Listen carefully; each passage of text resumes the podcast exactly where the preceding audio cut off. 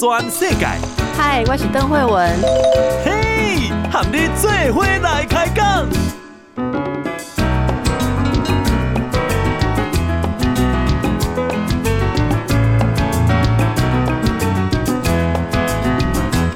大家好，这是报道全世界听众朋友，大家好，我是邓惠文。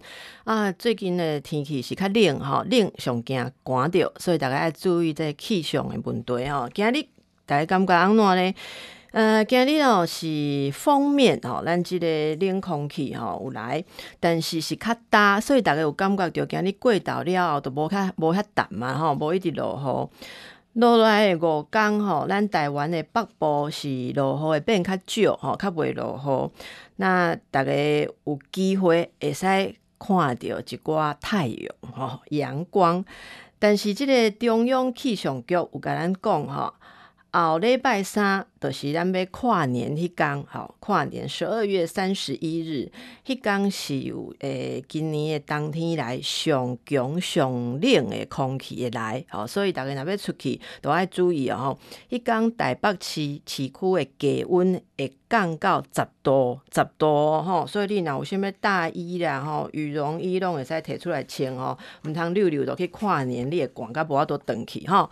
好，啊，若赛车诶朋友爱注意，后礼拜油价吼，阁要诶调涨，调涨偌济咧？后礼拜诶，即有真济数据吼，就是诶根据即个国际诶油价吼，后礼拜来看起来是会起七角至九角吼。所以大家若要加油诶吼，会使诶最近即两工啊小加一个，会使省一点嘛吼。好，啊，过来咱看即个疫情诶问题，大家拢就关心这个纽西兰的机师哈，以违反防疫的规定，所以。交通部今嘛已经决定讲，这个长荣航空哈爱罚一百万。好，这个就是长荣诶纽西兰籍的机师有确诊武汉肺炎，好，但是他没有遵守防疫的规定，没有配合疫调，好，所以造成台湾再现本土的病例。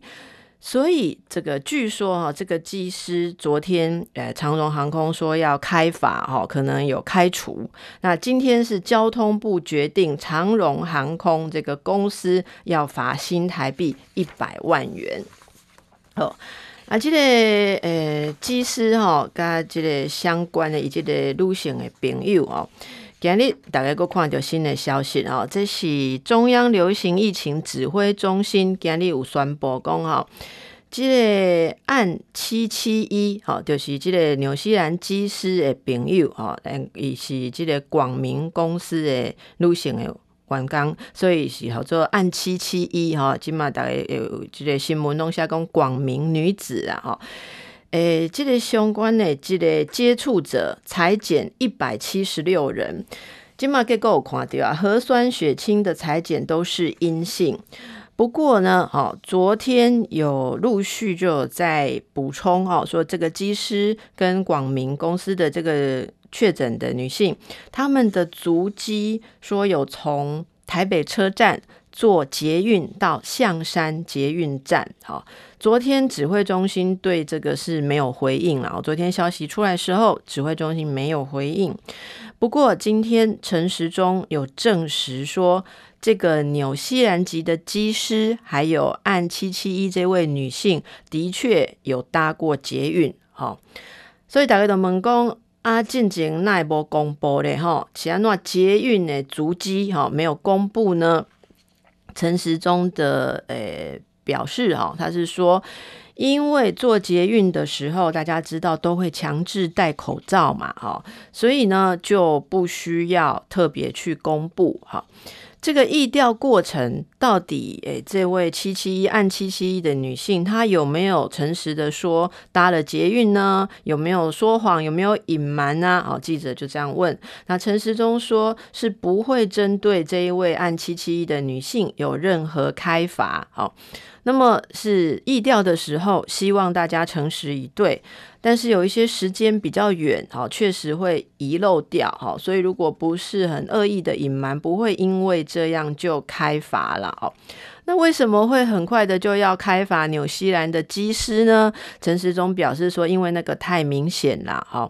那例如说，他跟这位女性按七七一相处是蛮长的时间。是不可能记不起来的哈，这个连调查都不用调查，正常状况下是不会记不起来，所以这就代表是是明显不诚实哈。所以疫调过程当中也不是说，诶，如果大家记性比较不好，没有想起来哈的可以换哈，不会这么没有人性。但是刻意的隐瞒就不可以哦。那么陈时中也特别强调说，像我们媒体啦，哦，民众大家要露出讯息的时候，最好要依循指挥中心的公布哦，因为要公布到什么程度，都是有整个防疫的考量哦。那么。这两天也有人流传说，安七七有去跑台北马拉松哦，可是他们也澄清说没有啦，没啦哈，一波去招台北马拉松哈，所以呢，这种类似真真假假的讯息在我们的社会流传，造成大家的恐慌，这个对防疫并没有直接的帮助哈。那么，就请大家可以理性的面对。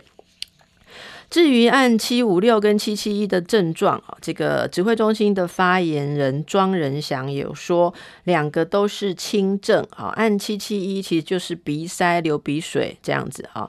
那按七六五就是他的同事说他在飞机上有咳嗽而已啦，其他并没有明显的症状。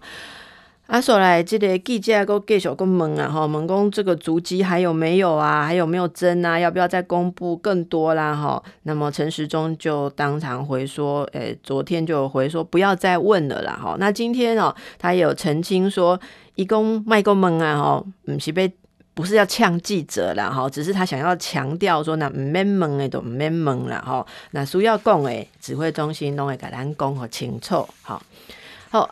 啊，再来，因为这个长荣机师的问题，所以大家就检讨说，航空业的检疫有没有漏洞呢？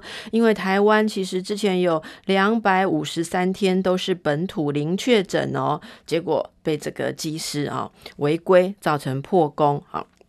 那么对于长荣航空这个有开除机师哈这样的做法够不够呢？陈时中认为这样子可能是还不够啦。现在不排除要要求全面延长航空人员的检疫天数啊，这个是陈时中今天接受电台的专访谈到这一个问题啊。之前有说到航空业的机组人员是不是可以放宽检疫天数？因为诶，他们工作的关系嘛，哦，如果真的要检疫十四天，是不是所有的航空业都垮了？哦，都不会都不会不会都运作嘛？哈，所以那时候大家是认同航空业有这个需要，而且那时候可能疫情也相对的没有这么的严峻嘛。那时候就让他们检疫三天五天就可以再飞哦。可是呢，这一次诶有这样的状况哦，就是要落实管理来去处理，所以现在。已经有在跟航空业者有开会哦，开会讨论要不要延长检疫的天数。如果说这个决议是要哦，那到底这对航空业会再有什么样子的重重创跟影响，那就没有办法了。好，大家还是要以安全为准。同时，长荣航空也有祭出这个严管机组员哦的策略。现在是说他们因为被大家。这这个指责啦，哦，成为众矢之的，说造成防疫的破口啊，所以现在长荣航空为了避免再有组员违规，今天就公布他们更严格的管制措施。这个管制措施什么呢？就是机组员如果过去的十四天哦，能礼拜他有来回短班、长程的这个过夜航班，或是包括客机载货的兼货航班，哦，就是货机哦，不是客机。这些机组员都包括在内，他们回来飞飞回来之后都有自主健康管理的期间。哇，这个期间呃虽然是自主健康管理，一般民众是可以出门呐，哦，就是要注意自己的健康状况，有问题的时候就要回报哦，或者去检查。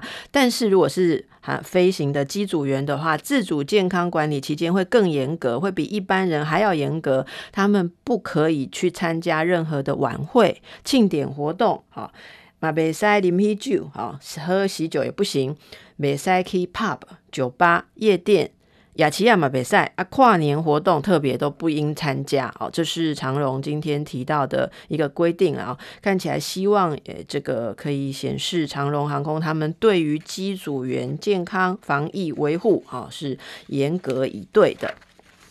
好，刚才讲到这个机组员不能去参加跨年活动，到底会不会有跨年活动呢？目前看起来并没有说不办。哈，那例如台北市会有本来有预计有跨年晚会，这个呃观光局他就表示说，当日啊跨年晚会目前还是按照计划在筹备在进行，会在舞台区。围起来设置一个管制区，然后也会有总量管制，总共会有三个地方的管制点。最多有二十四个入口可以进出，那大家去参加这个跨年晚会是一定要戴口罩、量体温，而且要完成这个十连制哦，就是要登录一些资料才可以入场。这是台北市副市长黄珊珊，还有官船局长刘义婷、卫生局长黄世杰、资讯局长吕新科他们联合哦，在记者会上面说明这个跨年晚会大家关心的防疫措施。黄珊珊又表示说，目前没有办法确认总量管制的人数跟管制的区域，他会密切观察未来五天疫情有没有变化啊，随时会机动调整，甚至也有可能，如果疫情再变化的话，例如本土的案例再增加，或者有什么样的状况，有可能跨年晚会会改线上直播，这一切都是备案都在进行当中，所以看起来是会做最好的准备，然后做最坏的打算。好，那这个资讯局也表示啊，其实大家要留意一下这个讯息。资讯局是鼓励我们民众都可以注册这个台北通 APP。大家有没有注册这个台北通 APP？哈，如果没有，可以赶快查一下。注册的方式有两种。第一种是永利的手机啊，哈，手机验证，输入你的姓名、身份证字号、出生年月日，你就可以取得一组那个 QR code。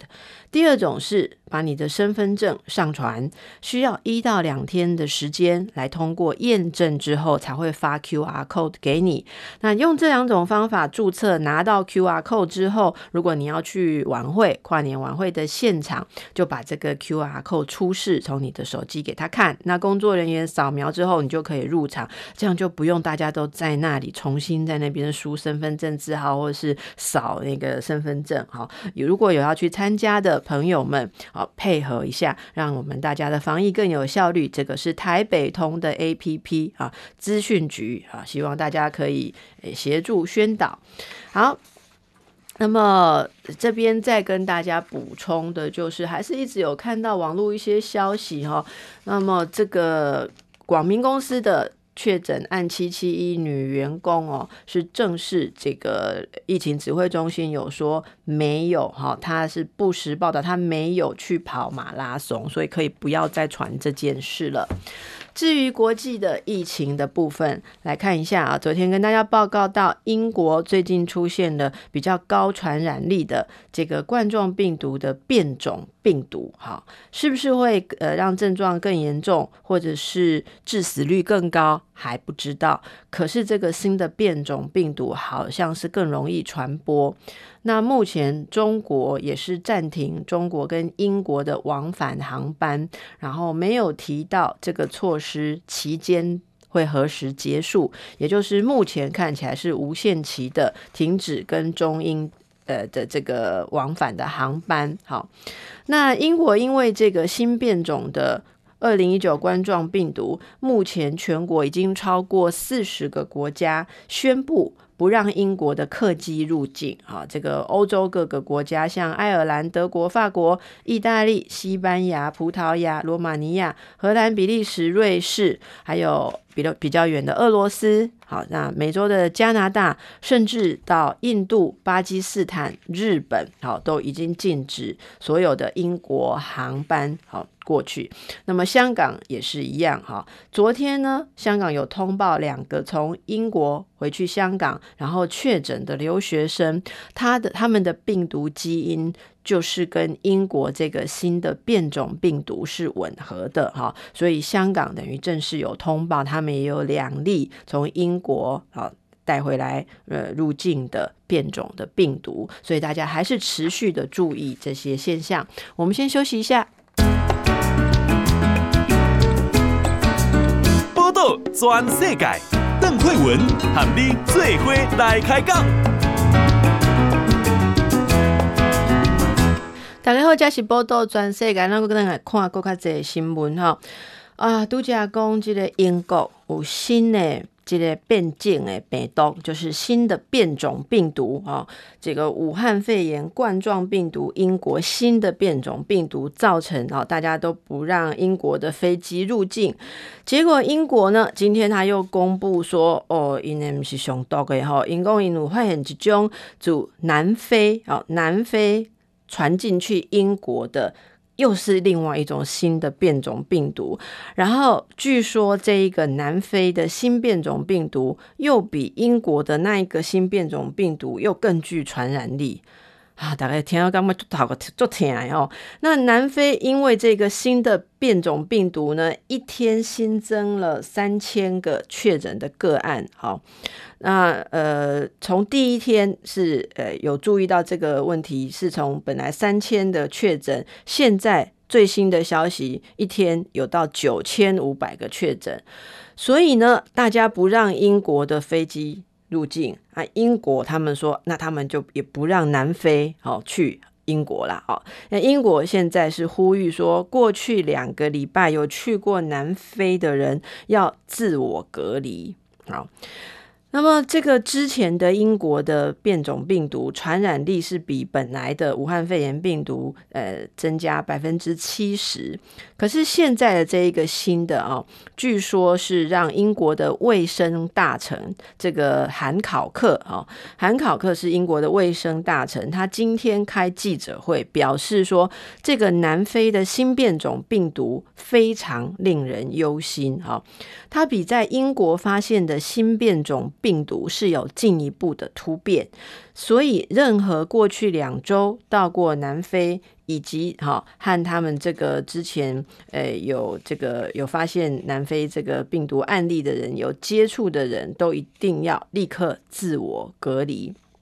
好，根据《每日邮报》的报道，南非的新变种病毒啊，这个是称为五零一 V 二啊。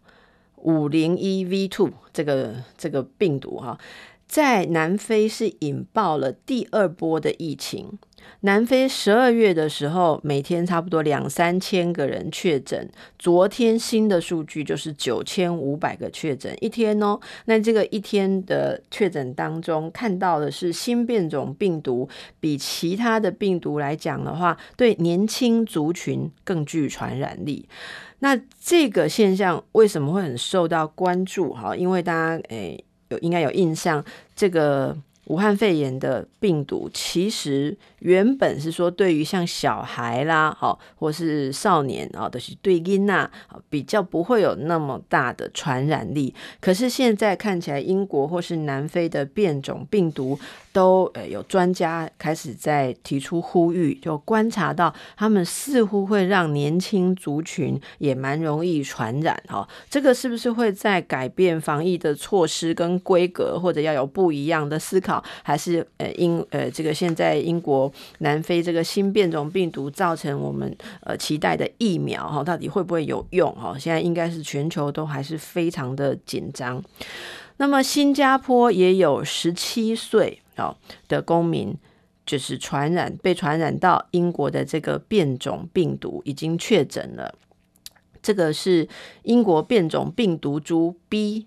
一一七啊的感染这个病毒株，那这个都是有病毒基因体定序的，用这个病毒的研究哈来比较比照。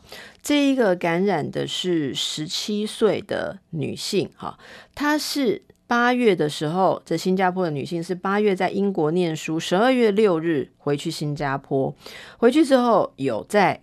指定的设施来进行隔离，好，还好没有啪啪走哈。那这个他就是隔天出现发烧的症状，然后八日确诊，因为他有进行适当的隔离，所以就没有传染给他人。好，那这个也是诶，新加坡也是公布了这个新闻，他们也是呃全面的这个更加的紧张。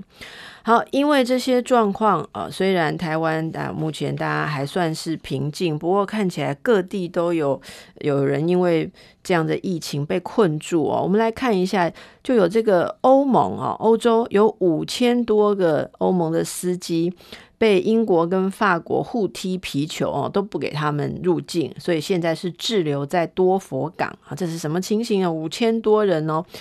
呃，英国因为这个新变种病毒，还有他们现在有脱欧哈的这个状况，所以就是整个压力非常的大，被四十多个国家暂停好他们的航班入境。据说英国的超市跟商店也又出现了疯狂抢购的乱象。好，二十日起是有五千多名来自欧盟各地的卡车司机滞留在英国的多佛港。好，他们可谓是动弹不得。为什么呢？就是这个，包括大家都在抢物资嘛，哦，然后就非常害怕，也不愿意有任何感染疑虑的人，呃，就是入境。那这个就是在当。地的十二月二十三日的时候，多佛附近有一个机场哦，就停了三千八百辆的卡车哦。那为什么呢？其实三千八百辆还不是全部，另外有一千两百辆的卡车只好停在多佛附近的公路上，因为停车场停不下了。那这个地方就是因为它临界英国哈，就是没有足够的检测设施，那没有全部检测就不给他不给他们入境。那法国也是要求所有的司机都要核酸检测阴性才能够过境啊，结果所有的这些不能呃入境的这个卡车五千辆就瘫痪了整个多佛啊，多佛是一个港口，那整个港口周边的交通都被瘫痪。那么，这个状况，当然这些卡车司机被卡在那里，也觉得压力相当大，情绪也不会很好哈。所以他们跟警方发生了严重的冲突之后呢，英国的相关部门才加快了速度啊，赶快调派这个出动了流动检测车。好，这个是从这个例子就可以想象到欧洲现在的状况。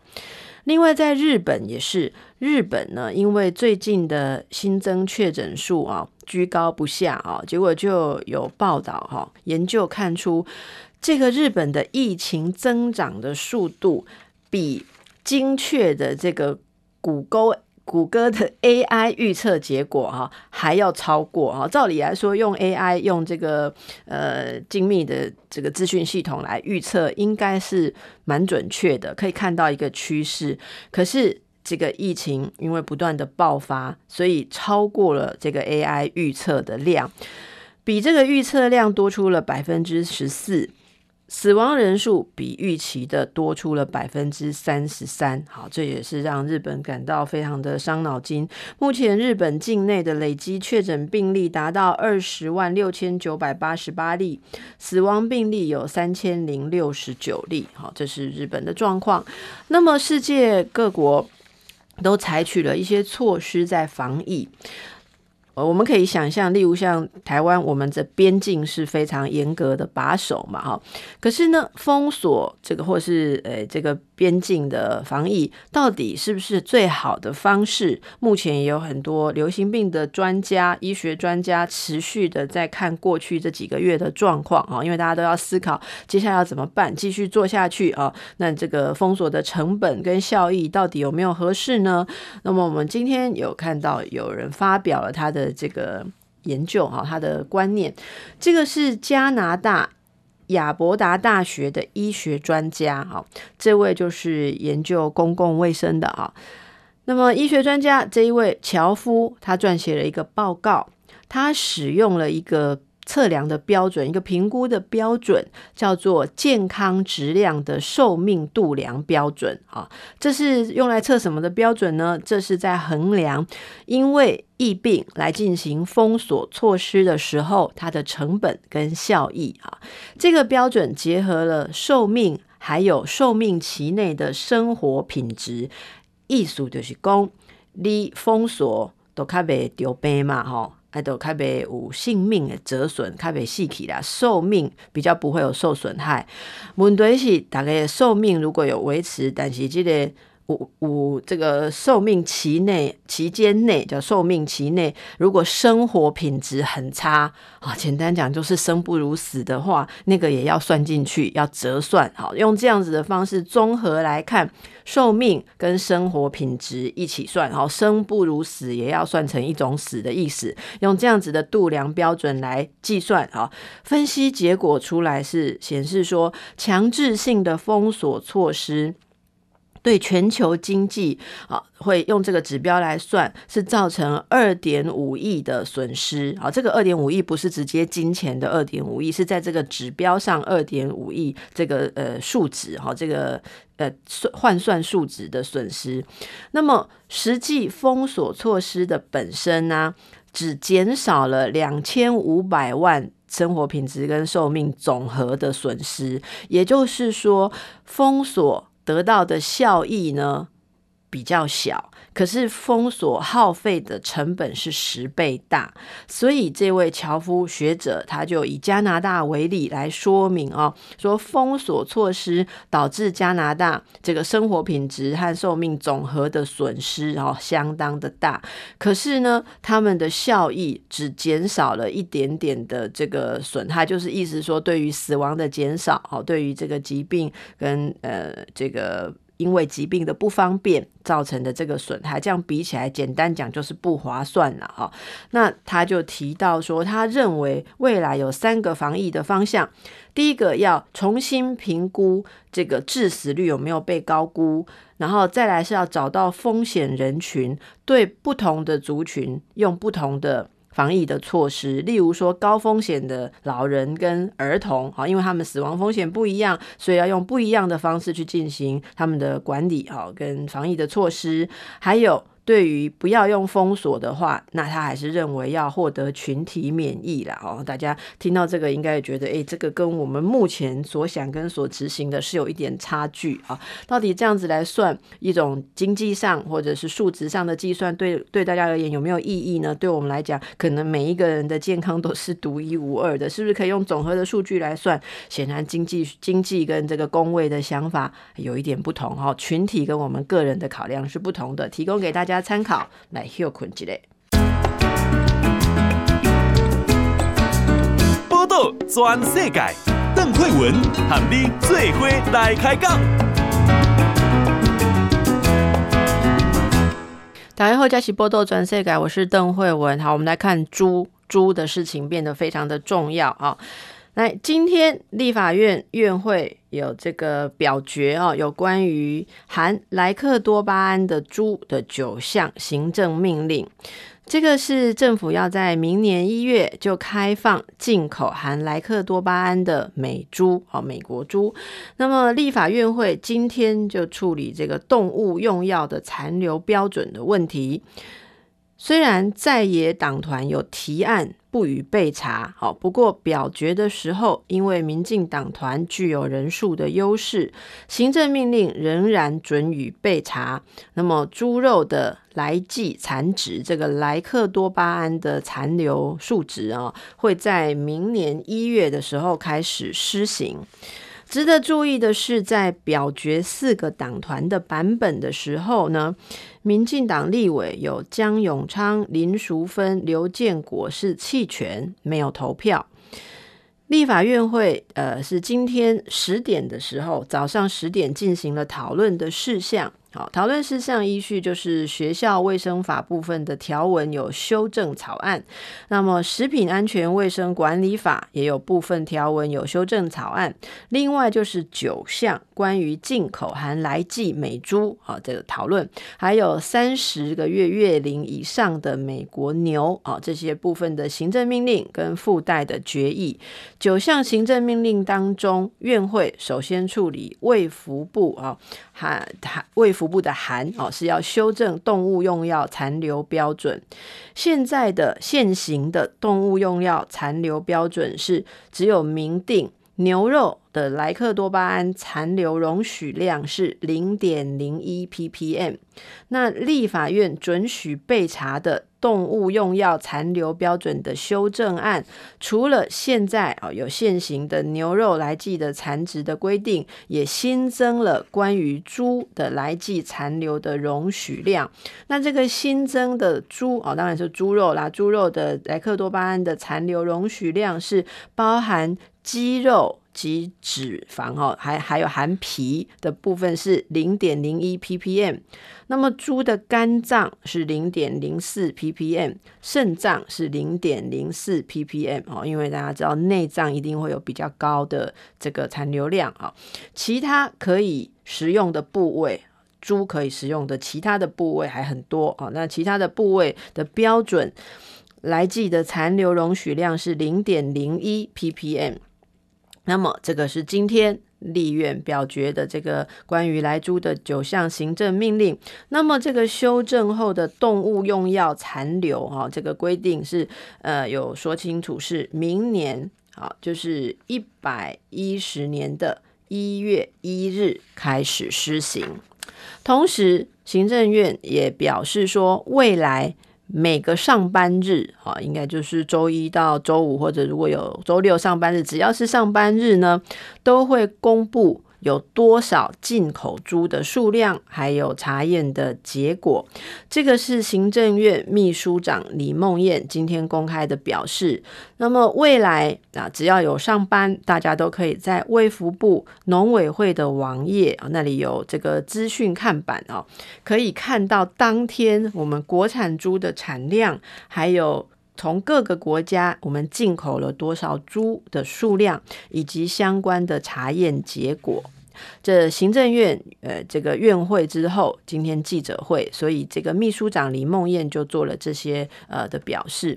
他也提到说，国产猪其实是占我们台湾消费量的九成哦，好九成。那进口猪其实只占有一成，在这进口猪的一成当中，美国猪呢只占了百分之一而已啦。好，所以呢，希望透过资讯公开。民众可以感受到政府严格把关食安啊，这个决心。好，那么这个资讯看板，大家其实都可以去呃关心哦，到底是什么样的格式，很快就会公布给大家看到。那大家也。关心说，有一些地方政府有自己定的不一样的自治条例，对不对哦？有些之前有些地方政府他们认为是要零检出啦，哈。那那这个明年元旦开始，如果政府开放来猪进口，根据我们刚刚讲的这样行政命令来执行的话，啊，就变中央地方会不会不同调呢？关于这个问题，行政院秘书长他的回答是说。每一个县市自治条例各有不同的状况，目前是积极的跟地方政府在征询，也有请地方政府来做回复哈。那今天立法院的表决结果统一盘整之后，就会处理了。如果有地方政府将来提出市县，好，那市县当然是地方政府想要说，诶，他们可不可以有独立不同的自治条例？那这个部分行政院会尊重，好，那到时候大家再一起来商讨，到底地方政府或县市可不可以有不一样的做法？但是当然呢，这个大家都会希望各地方的做法是一致的嘛，哈，尤其是这个攸关。与吃东西食安的议题，如果食安标准不一致，那就很难了哈。因为这个吃东西又不是各县市自己吃自己的哦，包括猪肉啦跟相关的产品都是会全国流动的。那到底要怎么样去进行？看起来还有很多要协调的哦。呃，至于立法院啊，他们通过这个管理措施啊，还有查验，还有要标示啊，这些做法都是可以帮助大家可以比较一致。未来。呃，现在看到的要进行商家辅导完成标示，目前呢，各部会跟地方政府已经辅导了二十二万三千家的商家来做标示，还有本土猪的屠宰场、肉商、菜市场，好，都也对台湾猪完成了标示。那大家慢慢就会注意到，全国现在有八千个肉摊，好，没吧？这里当然，把霸达霸达有完成猪肉的标示辅导，大家不管有没有留意到呢？好的，接下来也是跟我们行政相关的一些讯息。预售屋的新制明年会上路了。好，这是行政院消保处今天的表示，要配合民法第七百九十九条第四项修正。好，那审查完成了一个预售屋买卖定型化契约。好，这个关于。你买房子，如果是预售屋，你的契约要记载什么，不记载什么，这些都有法律规定，也有修正。修正的草案，明年元旦会开始施行。那有一个蛮明显的呃新的这个状况，就是预售预售屋的停车位不会再分配土地的持分。大家如果买预售屋的话，你的停车位就不会再另外分配土地的持分。好，这是明年元旦要开始施行的。我们给大家多一点细节来说明好了哦。可能大家想要买房子的话，会关心，也需要知道哦。行政院这个消保处的呃讯息哦，他们说说明所谓的公寓大厦，包含专有部分，就你自己的哈，跟共有的部分。其中呢，专有的部分包含了主建物。主建物就是所谓的客厅、卧室、厨房，这是你的主建物。还有附属建物，这是阳台。共有的部分是停车空间、门厅、走道跟楼梯间。不过呢，这个土地持分的计算实况很乱。好，如果你买比较多个车位，你就会变成土地持分比较多啊，或者是明明购买的这个专有部分坪数不同啊，大家也许你跟你邻居买到的专有部分啊，你自己的主建物跟附属建物专有部分坪数事实上不同，结果你们为什么分配到的土地持分看起来一模一样呢？这就是大家车位多寡的差异哦，那就会影响什么呢？影响未来例如要都更的时候谈判条件哦，因为你可能跟你的邻居来讲的话，诶，我们加起来土地十分一样大，我们的权利哦，一人一票或几票要一样。可是事实上，有的人是真正房子的本体占比较大块啊，那有的人是用车位来凑的，这样是有一点不太合理。所以呢，这个现在新的修正法案就是修正为说啊，呃，要未来预售屋。的话，停车位就不分配土地的持份，你就你就算多买了停车位，就不会取得比较多的。持分的哈，那这样子做，呃，也要观察一下相关会有什么样的影响啊。那其他大家要买房子，也可以仔细看看这一条公布的其他呃修正的部分，有关于建筑结构安全的哈，不可以用什么，例如这个有一种成分，这个电弧炉炼钢炉渣，好，这个没有盖房子的人不知道了哈，这个是会让这个混凝土表面有一些开花状的麻点哦，那这个就是会。建筑上面会更加的严格，禁止它的使用。看起来大家买房子应该是消费者的保护权益，应该会越来越好才对了哈。好，那相关的影响，大家也呃根据自己所持有的房屋，还是你有计划要买的，一定要注意你的新的契约是不是有配合规范更新哈，然后要注意的你的权益好不好？建材各方面哦，坪数的部分，这个是錙铢必较，这个不能够太随便。好，让大家休息一下。报道全世界。邓惠文和你做伙来开讲。邓慧文的心内话，大家好，今日心内话啊，心内话今日一定爱讲台语。今日有一个记者会足重要吼，因为咱的听众朋友大家拢真关心，譬如讲主持人来讲华语。讲台语，逐个拢足关心的吼。来，咱来看今日记者会讲啥？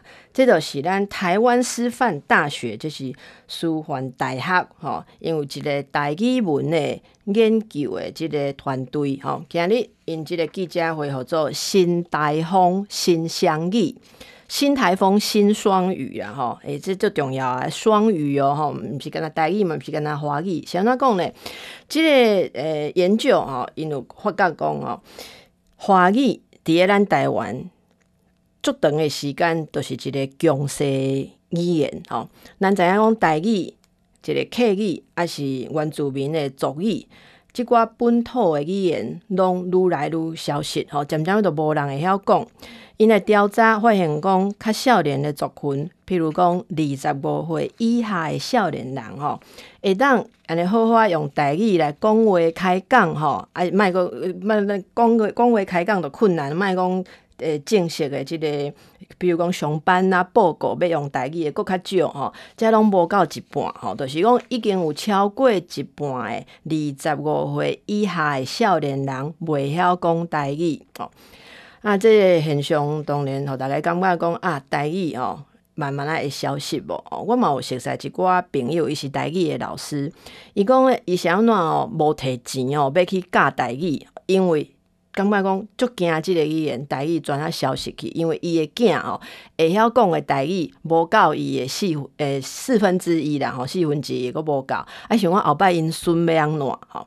但是今仔日即个记者会，安尼这教授嘛有讲哦，这是一个徐慧茹吼，一个许教授，伊讲因即个研究看出来哦，你若是定定用双语，比如讲台语、华语啊，即嘛大家应该个囡仔拢有英文嘛吼，诶，即个双语，毋拿一种诶语言来讲，安尼是对咱诶脑吼。大脑有帮助，哦因为你若有定定讲双语哦，毋是简单一一项诶语言，安尼你较袂失智症啦吼。这失智症，若是有用两种语言在讲话，定定在练习哦，应该讲定定在使用诶人，伊得着失智失智症诶即个年会。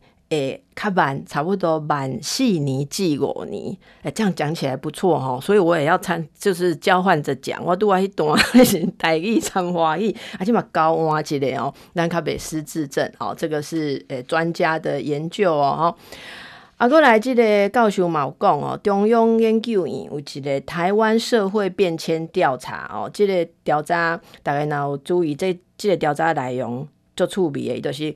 调查台湾过去吼，诶四五十年有啥物变化？啊，伊内底有看到讲，若是即满三十岁至四十岁人，譬如讲，大概听众朋友，你即满若是三十外岁吼，你伫咧恁兜上定定讲的话，是毋是华语咧？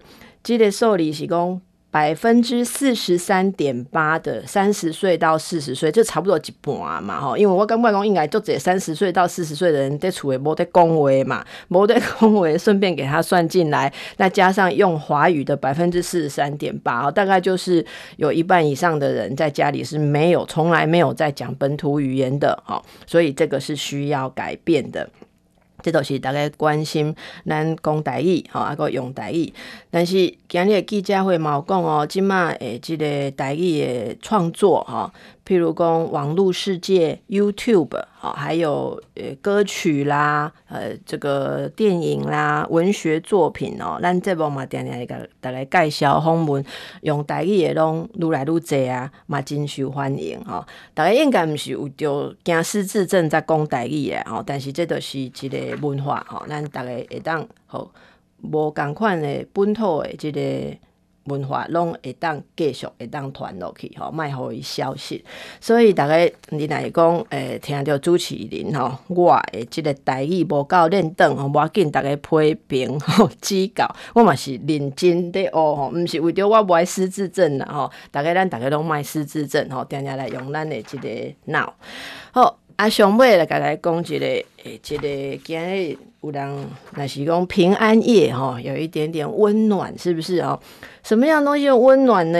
呃，德国哈，德国有一个摄影师，诶，这个摄影师叫做鲍加纳，伊伫澳洲有一个企鹅的保护区哦，翕到一张相啊，得奖啊！这个得什么奖呢？这是今年的海洋学杂志的海洋摄影奖啊，当然就是一些跟海洋相关的生物啦。像那这张相，诶诶，得奖哦，因为伊足感动人的吼，这是。两只企鹅吼，诶，安尼，哎，大家若有看到这张相啊，我就就歹解说，大家就网络小甲人甲阮看者吼，两只企鹅徛喺遐，吼，啊，一只咧用伊诶舌，安尼，另外一只安尼甲大，看他好像人两个人站着这样把他靠着了哈，所以从后面看呢，就像是两个好朋友或两个人互相在安慰。结果哦，这个是有一个故事的哦，因为会拍这个照片，是因为这两只企鹅它真正的配偶，好，大概怎样？企鹅是有配偶的嘛？他们的配偶都死掉了，好，所以就是丧偶的两只，好，两只都是丧偶。那一只白色的母诶，吼，迄只就是伊诶公企而死去啊，然后这另外。对，安慰他的另外一只比较年轻的公的企鹅也莫西奇呀，好，然后两只站在一起好几个小时，用这种互相安慰的姿态站在一起。所以动物是不是也可以互相的安慰，有这个心理的温暖呢？那我们人与人之间是不是也可以有这样子的温暖哦？大家互相可以感受到，虽然可能不是你的亲戚啦，不是你住的人哈，但是大概。外地赶快的所在受，赶快的体会，难道会使互相安慰哦？这是这个企鹅的照片，是今天一个得奖的照片，来带给大家一点温暖。好，那么如果企鹅不能让你温暖的话呢？诶，钱哎，也 是有有一点点安慰的话，这个。明年会有七个措施，基本工资会调涨喽，哦，所以基本工资包括劳工基本工资月薪有两万三千八元，三千八百元会调到两万。四千元哦，我两节课刚刚差能吧，但是嘛是有调整啦，好不好？时薪是一百五十八元，调到一百六十元，会有两百零八万的劳工受惠，希望你嘛是有受惠哦在内。好，祝大家心情好、快乐、健康。报道全世界上精彩内容，伫 Spotify、Google Podcasts，还有 Apple Podcasts，拢听得到。